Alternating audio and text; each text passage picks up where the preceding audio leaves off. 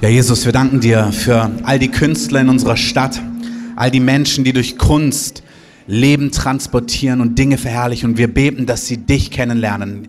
Heiliger Geist, du liebst es, Jesus zu verherrlichen. Und wir beten, dass du Künstler und Gestalter in unserer Stadt heimsuchst, dass du ihnen zeigst, wer Jesus ist und dass du sie begeisterst von Jesus. Erbarme dich über diesen Menschen in unserer Stadt. Und Herr, wir segnen Schlüsselpersonen in unserer Mitte und darüber hinaus, die eine Stimme haben, die Künstler sind, die eine Bühne schon haben. Und wir beten, dass sie Raum finden, immer mehr in großer Freiheit und auch Originalität, wirklich dich zu verherrlichen und deinen Namen groß zu machen.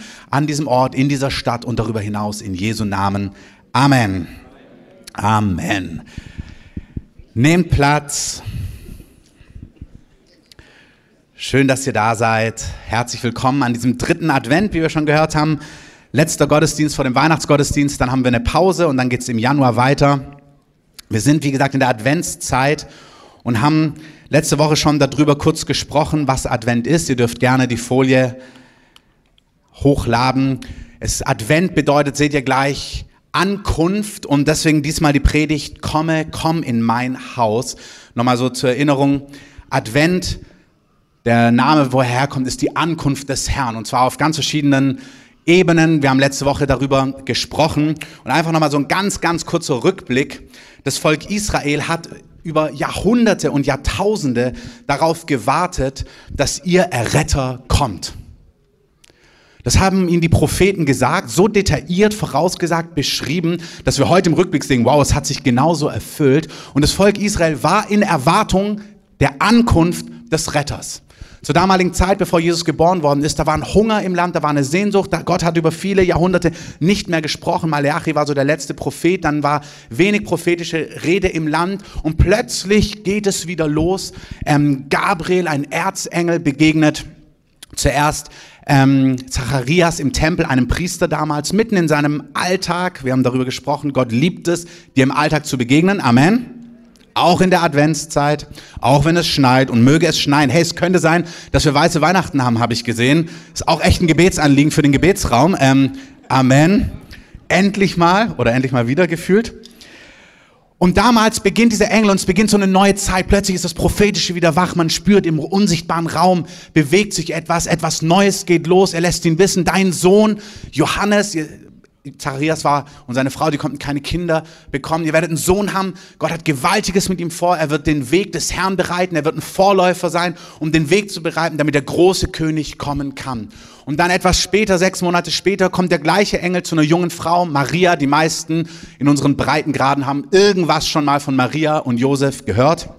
Wobei ich mal in Süddeutschland, wo ich herkomme, sogar gehört habe, dass in einer Klasse die Lehrerin gefragt hat, was an Weihnachten war. Also tatsächlich, ich kenne die Lehrerin.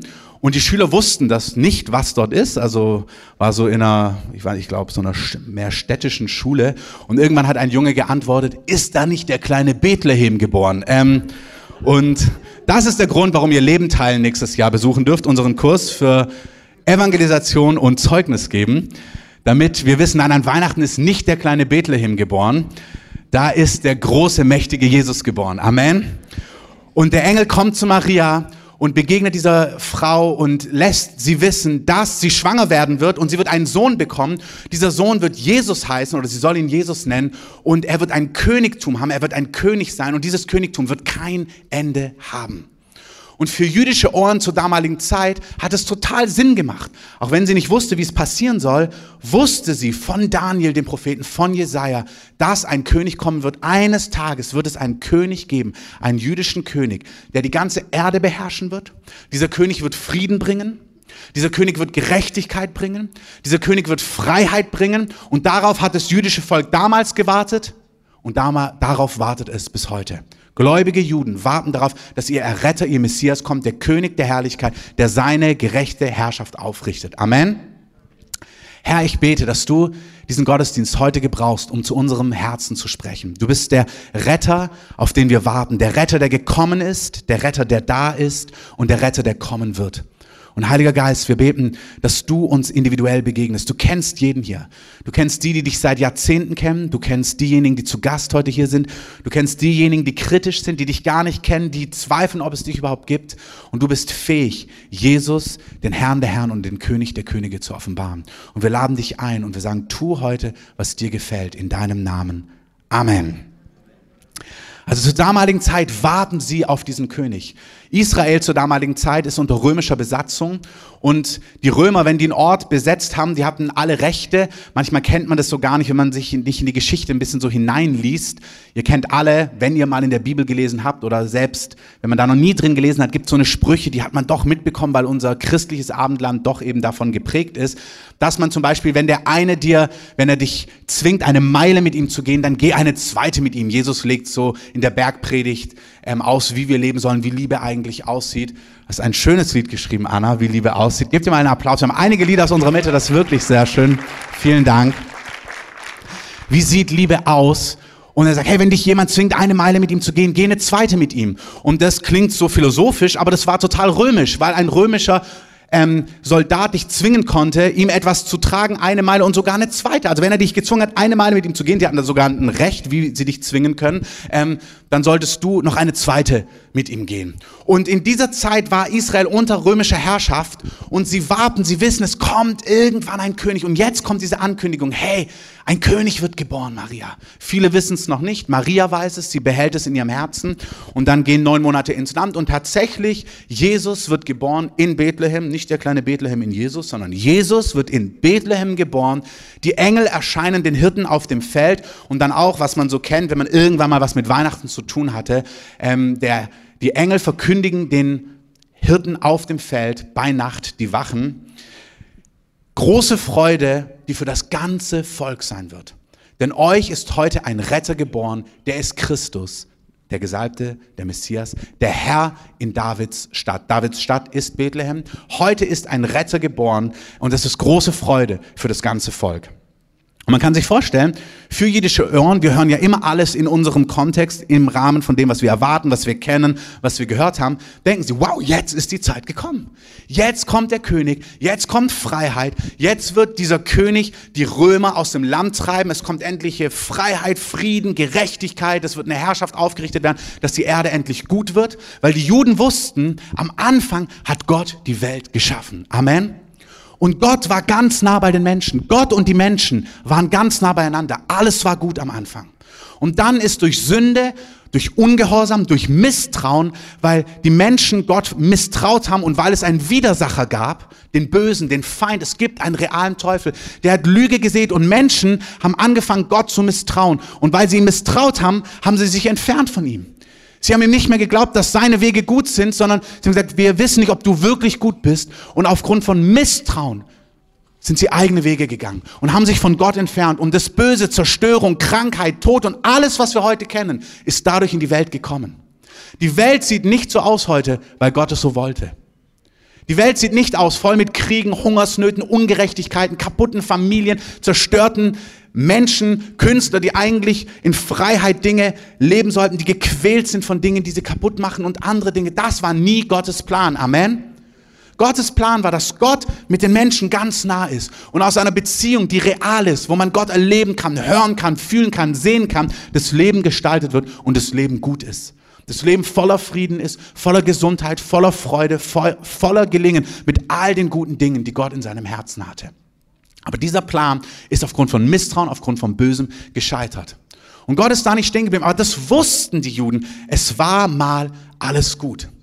Und mit dem Kommen des Retters haben sie erwartet, wenn der Retter kommt, wenn der König kommt, dann wird dieser Zustand wiederhergestellt werden. Dieser Zustand, der ganz am Anfang war, dass Gott bei den Menschen war, der wird wiederhergestellt werden. Es wird wieder gut werden. Das heißt, darauf haben sie gewartet, dass eine gerechte, gute, friedvolle Welt geschehen wird. Darin war beinhaltet, dass die Römer, die sie unterdrückt haben, weg sein werden und so weiter und so fort. Da gab es immer ein paar, die haben das Politische und so weiter gehört. Aber das war die Grundsehnsucht. Wenn der Retter kommt, dann wird alles gut. Dann wird diese Welt wieder gut. Jesus wird geboren, er ist tatsächlich der Retter der Welt, er wächst heran, ähm, die Bibel sagt uns nicht viel darüber, er ist dann 30 und plötzlich beginnt er seinen Dienst. Die meisten haben gar nichts mehr mitbekommen von ihm. Diese ganze Szenario da in der Nacht, das haben ein paar Leute mitbekommen. Ein paar Hirten, ein paar Weise aus dem Morgenland, Mama und Papa, ein Esel, ein Ochse. Ähm, aber der Rest des Landes hat davon nicht viel mitbekommen. Auch Johannes, der bombastisch angekündigt worden ist, wächst im Verborgenen heran. Gott wirkt die Dinge oft verborgen, aber dann kommt er bombastisch. Amen. Und ich glaube, was ich vorhin mitgeteilt habe, auch für das nächste Jahr, Gott tut Dinge im Verborgenen, aber Gott ist bereit, bombastisch zu kommen. Und mich berührt, wir hatten ähnliche Worte auch in den Jahren. Und was mich immer berührt ist, dass wir als Gemeinde, wir müssen, wir dürfen, wir positionieren uns. Wir, wir greifen diese Dinge auf, sag, Herr, komm, führe aus nächstes Jahr, was du vorbereitet hast. Ich, ihr kennt mich, es gibt viele Jahre, in denen ich stehe, wo wir Gott zu uns gesprochen hat und wir sehen manches und vieles auch noch nicht. Weiter geht's. Wir können nicht sagen, ja, das haben wir 2017 auch gesagt oder 2014. Weiter geht's. Gott möchte kommen, Gott wird kommen. Amen. Gott wird jedes Wort ausführen, was er gesagt hat. Gott wird dafür sorgen. Und wir, wir nehmen Anteil, indem wir bejahen. Wir sagen, ja, wir glauben deinen Worten, wir stellen uns geschehe nach deinem Wort. Gott möchte kommen. Das heißt, zu Jesu Zeiten sind ungefähr 30 Jahre ins Land gegangen, wo man wieder nichts mitbekommen hat. Obwohl Gott was begonnen hat, ist wieder 30, also prophetische Interaktion und dann fast 30 Jahre wieder Funkstille. Manchmal 30 Jahre sind ganz schön lang, ey. Da kommt ein Prophet vor 30 Jahren und sagt nach Berlin, Feuer wird kommen und du denkst dir, morgen ist es soweit und jetzt ist 2017. Das ist einfach manchmal so bei Gott. Mir gefällt es auch nicht, aber gut. Gott ist Gott, Amen. Und wir dürfen ihn ja mal fragen. Und Gott ist ja weise, er weiß ja, was er tut. Aber trotzdem, auch damals war plötzlich Funkstille, 30 Jahre. Und dann hört Johannes den Heiligen Geist sprechen, jetzt ist deine Zeit gekommen, fang an, den Weg vorzubereiten. Johannes beginnt seinen Dienst, er ruft die Menschen zur Umkehr, er predigt über Sünde, er predigt über Dinge, die Gott widersprechen, er weckt das Volk auf, er sagt, hey, so wie ihr lebt, das hat mit Gott gar nichts zu tun. Aber Gott möchte kommen, reinigt euch, kehrt um, sucht Gott mit eurem ganzen Herzen. Und viele Menschen, weil die Zeit reif ist, hören das. Hey, wenn die Zeit reif ist, dann kommen die Menschen. Amen. Hey, Johannes der Täufer war ein Mann mit Kamelhaarmantel, der Bienenhonig gefuttert hat und Heuschrecken und in der Wüste gelebt hat. Das war überhaupt nicht seeker-friendly, der schönste Gottesdienstraum mit dem besten Licht, der besten Präsentation, soften Sesseln. Das war das Gegenteil. Aber weil die Zeit reif war und er gerufen hat, sind die Massen gefolgt. Amen. Wenn die Zeit reif ist, dann rufen wir und dann folgen Menschen und Menschen werden kommen. Amen. Es darf trotzdem gemütlich und schön sein. Amen. Aber das Entscheidende ist, dass die Zeit erfüllt ist. Und die Zeit bei Johannes erfüllt, er bereitet ein Volk vor. Er sagt, die Zeit kommt, bald kommt der, dem ich nicht mal würdig bin, die Sandalen zu öffnen. Und er ruft das Volk in Umkehr. Er sagt, bereitet eure Herzen. Gott kommt, bereitet eure Herzen, bereitet eure Herzen, damit ihr ihn erkennt, wenn er kommt. Ähnlich von dem, was wir in unserem Rahmen erleben. Reinigt eure Herzen, bereitet euch vor, der König kommt in Herrlichkeit. Und dann kommt Jesus. Dann beginnt er seinen Dienst und mit jüdischen Ohren einmal mehr, die auf den Retter warten, auf den Messias, den Herrn der Herren und den König der Könige, die erwarten einen bombastischen, gewaltigen, herrlichen Triumphator, der die Römer, viele erwarten das, wegtreiben wird und so weiter und so fort. Aber Jesus, der Retter, kommt so völlig, komplett anders. Kein Aufstand, keine militärische Intervention, keine Gruppen, die er sammelt, um irgendwie den Thron zu besteigen oder den Statthalter wegzutreiben. Nichts dergleichen. Er kommt nicht als militärischer, politischer König, der einen irdischen Thron zur damaligen Zeit besetzt. Nichts dergleichen. Und viele erkennen ihn auch gar nicht und viele stören sich auch an dem, was er macht, beziehungsweise was er nicht macht. Es ist sogar so, dass sie dann subtil versuchen, ihm Fallen zu stellen und da gibt es so eine Münze ähm, und dann fragen sie, Jesus, sollen wir eigentlich Steuern bezahlen? Und das ist eine Falle, weil die Römer hören auch zu. Und die Juden wollen, die Juden, die ihn nicht mögen, damals religiöse Juden, die sagen, er passt uns gar nicht. Er sagt, er kommt von Gott, aber so wie er lebt, das gefällt uns nicht. Und sie stellen ihm eine Falle, dass er eine Antwort gibt, die die Römer ähm, aufwiegelt. Weil er, wenn er sagt, nein, nein, wir geben, wir, wir geben den Römern nichts, die Römer sind falsch, die Römer besetzen uns und wir brauchen Freiheit. Aber Jesus in seiner Weisheit gibt eine clevere Antwort. Er fragt sie, was, was steht auf dieser Münze drauf? Wer ist da drauf? Dort ist das Bild des Kaisers drauf. Und dann sagt er, gebt Gott, was Gott gehört und gebt dem Kaiser, was des Kaisers ist. Amen. Das heißt, wir bezahlen unsere Steuern, wir sind mitten hier in der Gesellschaft, wir schmeißen Geld in Parkuhren. Ich musste gestern in Mitte viel Geld in viele Parkuhren schmeißen. Ähm, wir sind mitten in dieser Welt. Jesus ist mitten in dieser Welt. Er ist der König der Könige, aber er kommt nicht als militärischer Herrscher. Er richtet nicht, er, er tut nicht subtil die Regierung stürzen. Er versucht nicht einen irdischen Thron zu besetzen, sondern er kommt völlig anders. Ich ermutige euch oder ich lade euch ein oder ich inspiriere euch, vielleicht in den nächsten Tagen und Wochen einfach mal das Lukas-Evangelium zu lesen. Da ist ja die Weihnachtsgeschichte drin. Das ist das zweite Buch im Neuen Testament. Da ist diese Weihnachtsgeschichte, die man kennt, drin, aufgeschrieben. Und dann einfach mal ein bisschen weiter zu lesen. Lukas ist ein Arzt gewesen, der hat das alles ganz detailliert aufgeschrieben. Und als Jesus so seinen Dienst beginnt, da schlägt er nicht eine Schlacht, sondern wir lesen, das Erste, was er macht, ist, nachdem der Moment gekommen ist, dass sein Dienst los ist, er trifft auf einen Mann, der von einem bösen Geist besessen ist. Auch das gibt es heute. Amen. Amen heißt nicht Hurra, Amen heißt so ist es oder so sei es. Also darf man auch bei sowas Amen sagen. Und das Gute ist, dass Jesus viel stärker ist auch als böse Geister. Amen. Ich hatte in den letzten Wochen mehrere Gespräche, unter anderem mit einem jungen Mann, der ein Lebensgefühl seit 10, 15, vielleicht 20 Jahren mit sich rumgetragen hat. Und in ganz schöner, unspektakulärer, aber kraftvoller Weise sind einfach Mächte aus seinem Leben gegangen und seitdem ist ein Lebensgefühl komplett weg und es ist eine ganz andere Freiheit da. So ist unser Jesus. Er ist gewaltig und er ist mächtig. Und er trifft auf diesen Besessenen, der fängt an, ihn anzuschreien und Jesus befiehlt diesem Geist, diesem bösen, quälenden Geist, dass er geht und dieser Mann wird frei. Retter, aber ganz anders als erwartet. Er rettet von quälenden Dingen. Daniel hat mal bei einem Bäcker gearbeitet. Da hat eine Kollegin, die wurde nächtelang über Jahre von ihrer Mutter heimgesucht, die schon gestorben war. Und das hat sie gequält. Dann hat er gebetet für diese Frau, nachdem sie am Rücken geheilt worden ist und offen war. Dann hat dieser Spuk aufgehört von einer Nacht auf die andere. Amen. Ich habe Jugendliche hier gehabt, die seit Kindesbein an Horrorfratzen bei Nacht gesehen haben. Wir haben einmal gebetet, das ist gebrochen und der Spuk war vorbei. Amen. Es gibt Dinge, wo Menschen gebunden sind an Süchte. Das ist nicht nur seelisch, das ist nicht ein chemisches Problem. Das ist ein geistliches Problem, was mit geistlicher Autorität gehandelt werden und verändert werden muss. Amen. Und Jesus kommt als Retter und genau mit diesem Fokus. Er will Menschen freimachen und ihr Leben retten und verändern. Amen. Wir haben diese Woche ein Video uns angeschaut aus diesen Erweckungsbewegungen, von denen ich letzte Woche erzählt habe.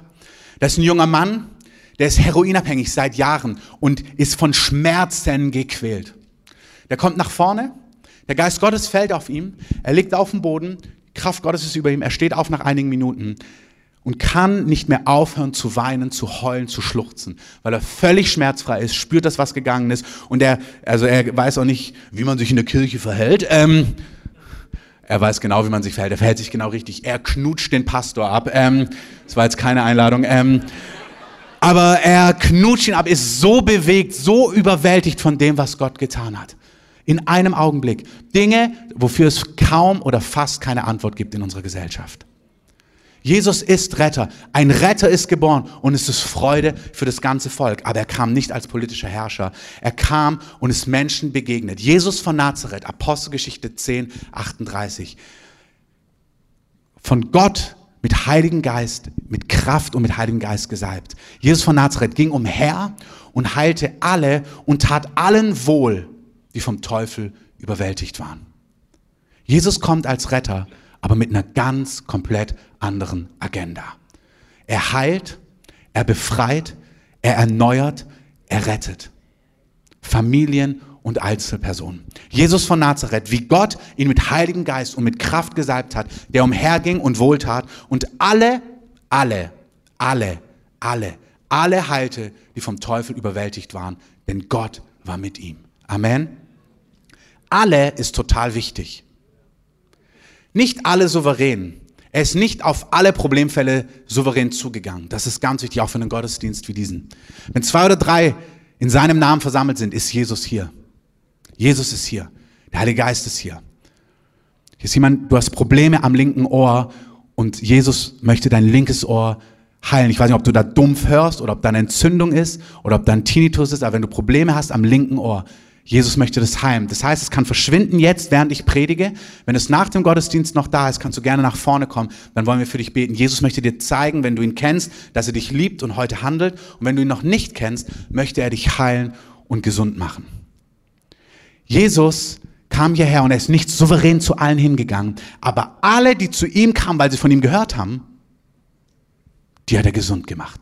Alle, die gesagt haben, wow, dieser Jesus kann was, was sonst keiner kann, die um Hilfe gebeten haben, haben Hilfe bekommen. Amen.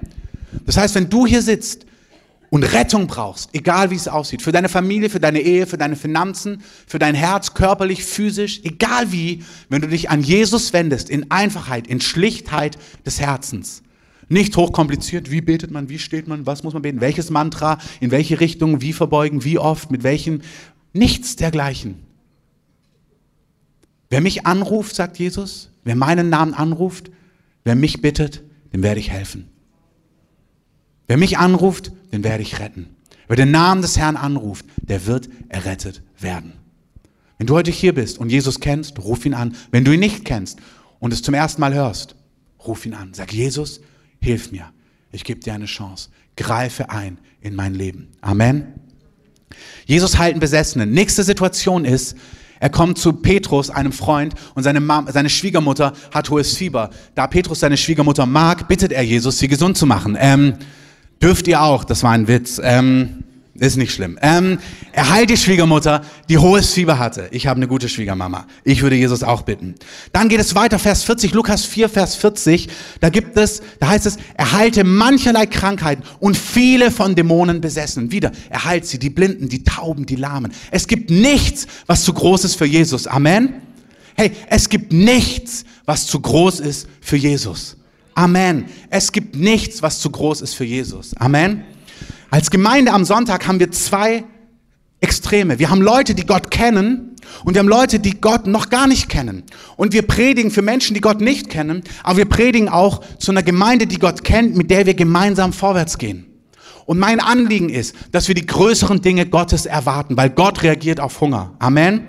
Es ist wunderbar, was wir sehen, aber wo sind die ganzen Lahmen, die Querschnittsgelähmten, die Blinden, die Tauben, die geheilt werden? Das ist, was Gott tun möchte. Jesus von Nazareth lebt. Er ist derselbe gestern, heute und in Ewigkeit. Und wir wollen seine Machttaten in unserer Mitte und in unserer Stadt sehen. Amen. In diesem Traum ist egal. Wir brauchen noch nicht mal einen Traum. Das Wort Gottes sagt, was es sagt und meint, was es sagt. Und wir dürfen uns darauf stellen und sagen, Herr, in unserer Mitte wollen wir diese Dinge sehen. Amen.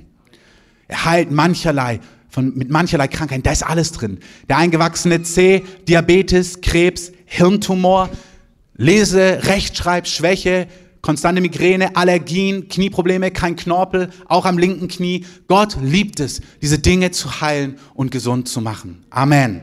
Amen. Amen. Gut.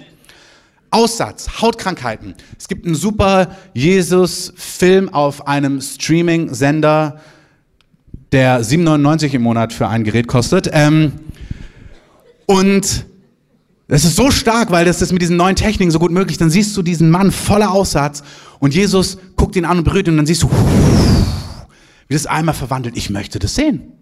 Ich möchte das sehen. Ich möchte sehen, wie Dinge in einem Augenblick verschwinden. Jesus tut diese Dinge.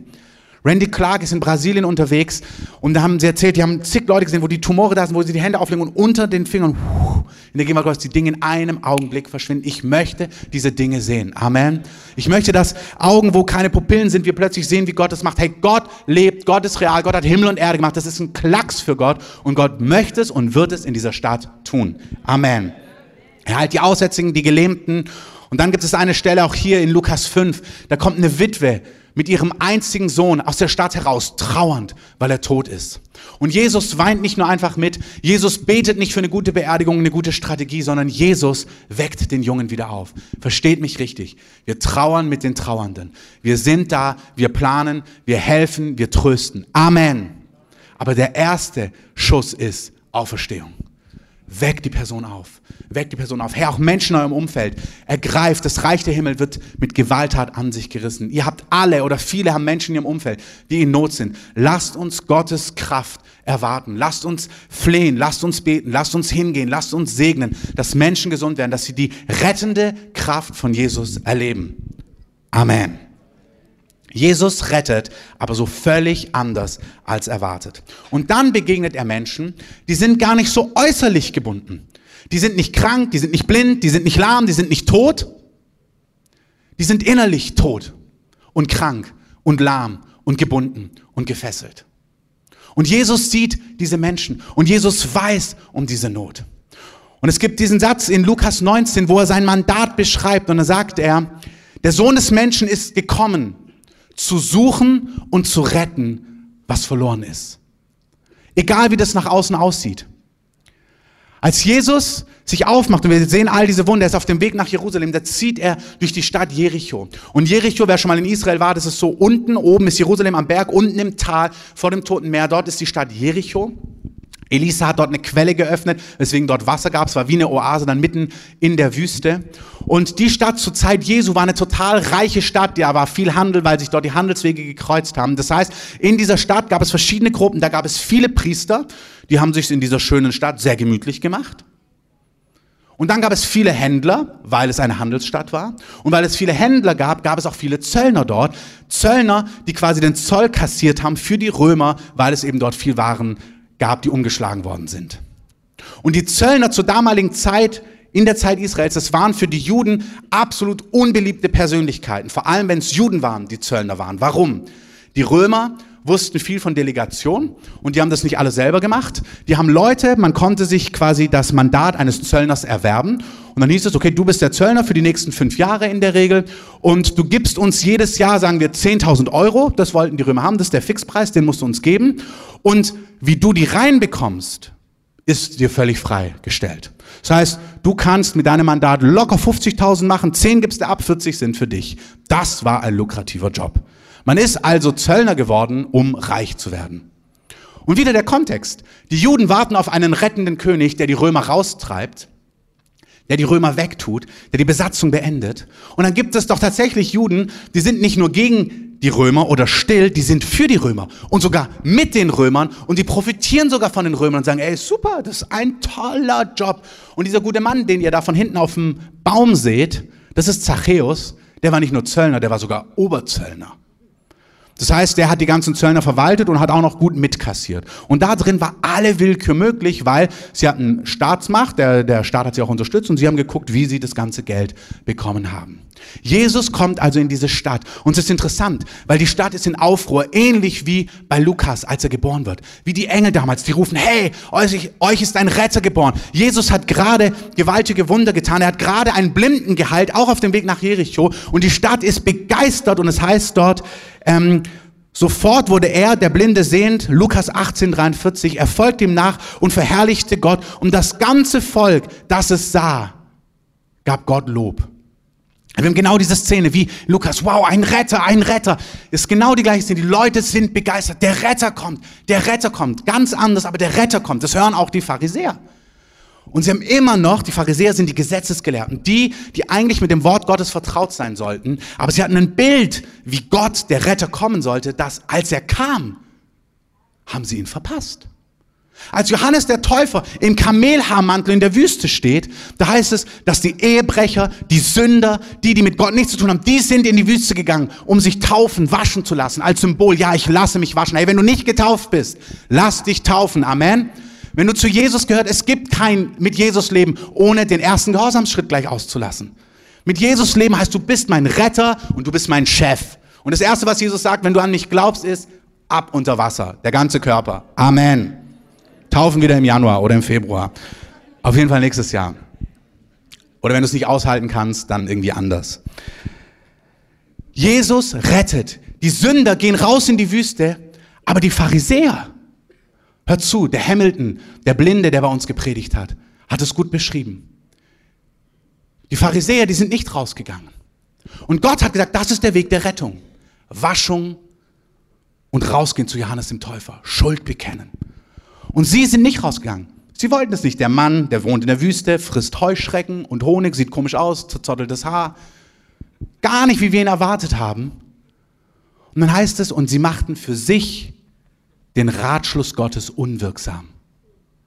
Gott, der Allmächtige, hat eine Strategie und hat den Menschen so viel Vollmacht gegeben, dass sie sich dieser Strategie entziehen können, aber dann auch dementsprechend keine Ergebnisse in ihrem Leben sehen. Und das kannst du dann Gott nicht in die Schuhe schieben. Ja, Gott, hallo? Sondern Gott sagt, das ist der Weg.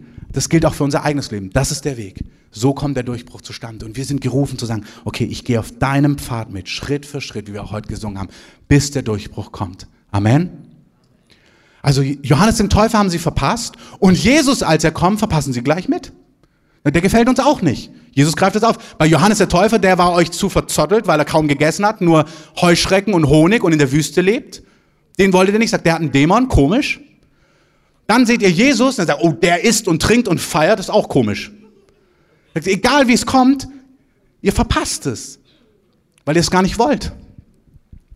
Ihr wollt nicht Rettung auf Gottes Weg. Und deswegen findet ihr auch immer was, warum es euch nicht passt. Zu laut, zu leise, zu fromm, zu und so weiter und so fort.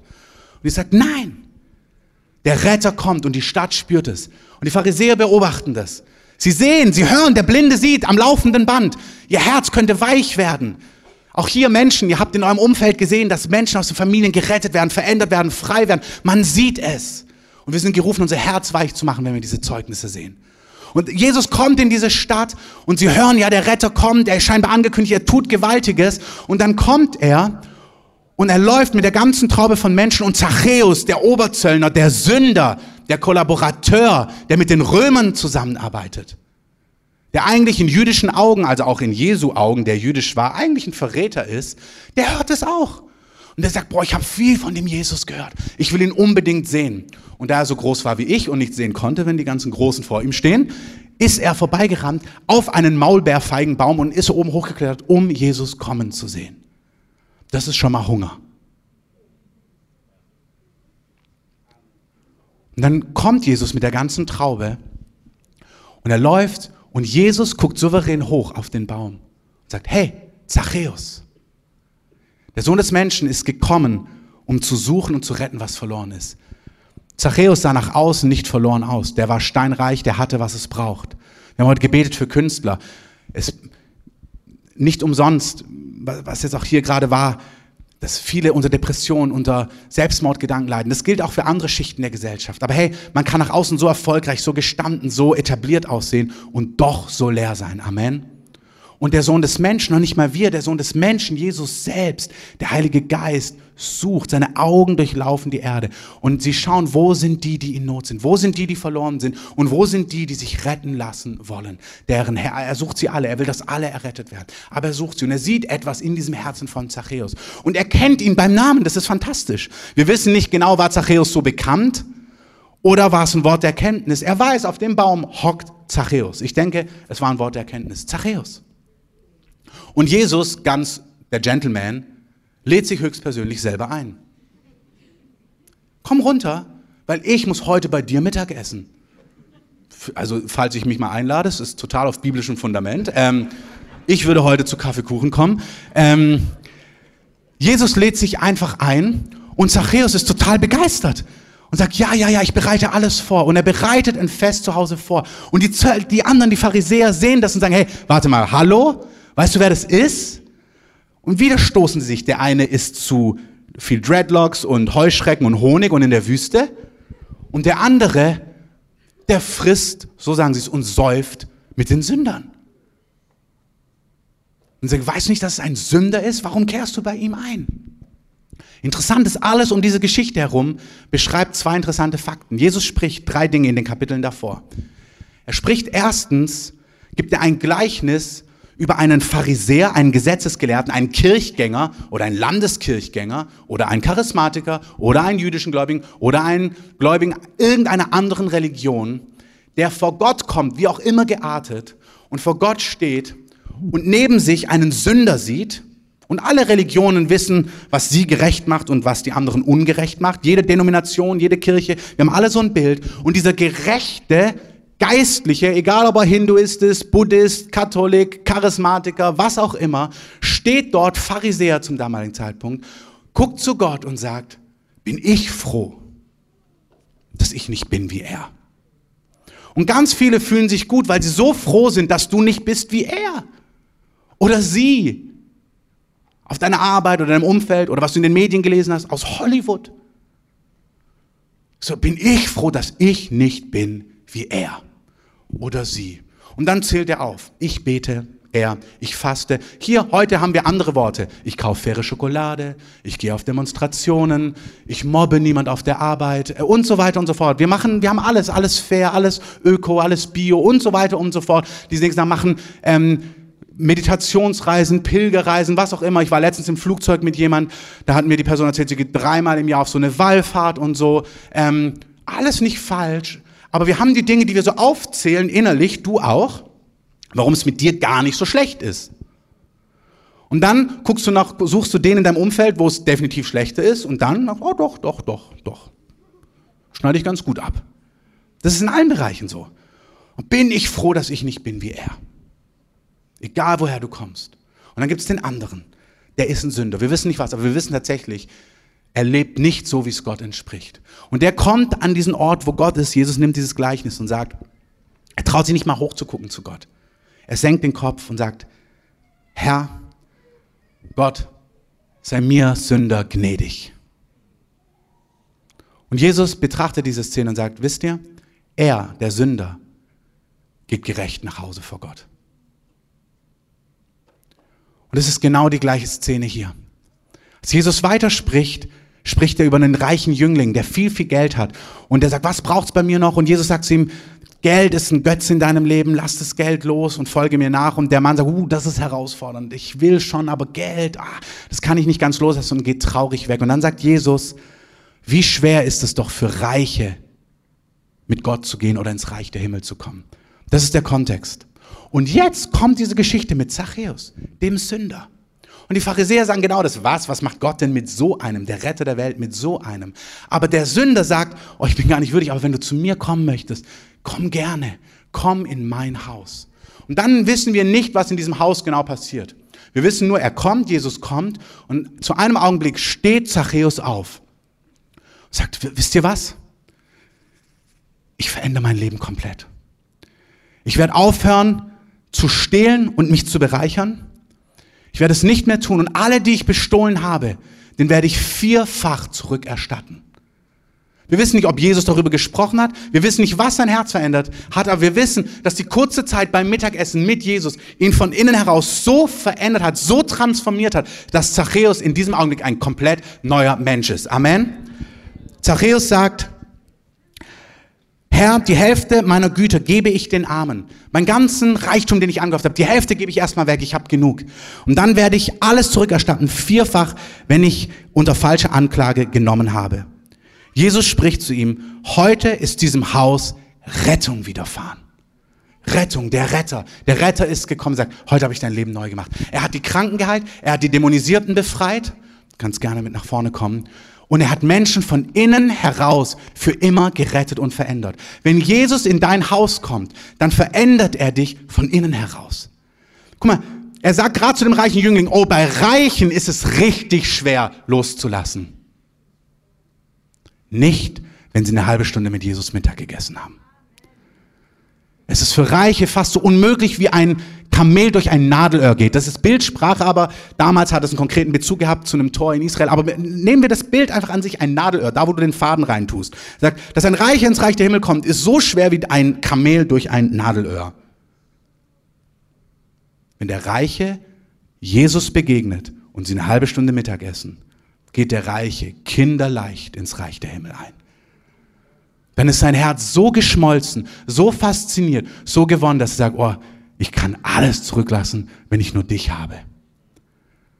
Wenn, Man, wenn Jesus Menschen begegnet, dann verändert er alles von hinten heraus. Dann werden die Dinge, die groß, wichtig sind, an denen unser Herz hängt, nichtig und klein.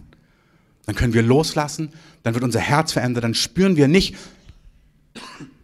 weil wir es müssen, sondern von innen heraus merken wir, etwas ist neu geworden. Jesus ist der Retter Und er kommt, um Kranke zu heilen, um Gebundene frei zu machen, um Menschen ewiges Leben zu schenken, um sie von ihrer Schuld, von ihren Sünden zu befreien, aber auch um sie von sich selbst zu befreien. Es gibt so viele Menschen, vielleicht dich, du leidest unter dir selber, deinem Jezorn, deinem Ärger, deiner Selbstgerechtigkeit, deiner, deinem Versklavtsein an Lust, an Drogen, an Erfolg. Diese Predigt ist nicht nur für die, die Gott nicht kennen, aber sie ist auch nicht nur für die, die Gott kennen. Als Jesus Paulus beruft, ist auch ein Mann im Neuen Testament, der viel für Jesus reist. Da sagt er, dein Ruf ist, dass du Menschen aus der Finsternis ins Licht rettest. Dass du sie aus dem Herrschaftsbereich des Bösen herausreißt und sie in den Herrschaftsbereich von Gott holst. Ein Gott, der gut ist, der voller Erbarmen ist und voller Hilfe. Und dieser Gottesdienst dient dazu, dass Menschen, die mit Gott nichts zu tun haben, herauskommen aus der Finsternis, herauskommen aus der Gottlosigkeit, herauskommen aus dem Status, Gott fern zu sein, hin zu Gott. Wenn du hier bist und Gott nicht kennst, dann ist dein Leben außerhalb seines Machtbereiches. Das ist per Definition so. Nicht, weil Gott dich verworfen hat, nicht, weil Gott dich nicht liebt, aber weil dein Ur-Ur-Urvorfahre sich von Gott entfernt hat. Und Gott ruft dich zurück in seinen Machtbereich, zurück in sein Haus, zurück zu ihm unter seine Herrschaft, die Herrschaft des Retters, des Erbarmers, des Liebhabers. Amen. Aber wenn du hier bist und Gott kennst, hey, der Retter bleibt der Retter. Manchmal kommen wir ins Königreich rein, lassen uns retten und dann haben wir das Gefühl, so und jetzt müssen wir die Dinge klären. Jesus ist der Retter am Anfang, und Jesus bleibt der Retter jeden einzelnen Tag deines Lebens. Er rettet, er rettet, er rettet, er rettet, er rettet. Er hat ein Werk begonnen und er wird dieses Werk vollenden. Amen. Wenn du spürst, du bist versklavt an Dinge, du kommst nicht weiter, du merkst, dass Karriere, dass Ruhm, dass gewisse Dinge so groß sind, dass sie dich quälen, so ein Druck innerlich, hey, lass dich retten von Jesus. Lass dich retten, sag Jesus, gib mir echten Frieden. Jesus, gib mir echte Freude. Wenn du hier bist und gequält bist von Angstzuständen, von Panikattacken, von Depressionen, lass dich retten von Jesus. In Einfachheit. Schau hoch und sag, Jesus, komm in mein Haus. Die Predigt heute ist, Jesus, komm in mein Haus. Komm in mein Haus. Lass meinem Haus, meinem Leben, meinem Herzen, meiner Familie, meiner Ehe, meinen Kindern, meinem Umfeld Rettung widerfahren heute. Lass uns aufstehen, lass uns ein Lied gemeinsam singen und dann Gott eine Antwort geben. Danke, Heiliger Geist. Danke, Heiliger Geist. Bleib vor Jesus stehen. Wir gehen für die letzten fünf bis zehn Minuten. Wir haben ein, Video, welches wir einspielen. Dieses Emmanuel dass wir dieses Video einspielen, dieses Emmanuel. wir können gerne das Licht auch nochmal so für einen Augenblick dimmen. Die letzten fünf bis zehn Minuten einfach so vor Jesus stehen bleiben. Herr, wir danken dir für himmlische Herrscharen, die auf und nieder gehen. Ein offener Himmel in der Bibel ist ein Ort, wo die Boten Gottes auf und nieder gehen.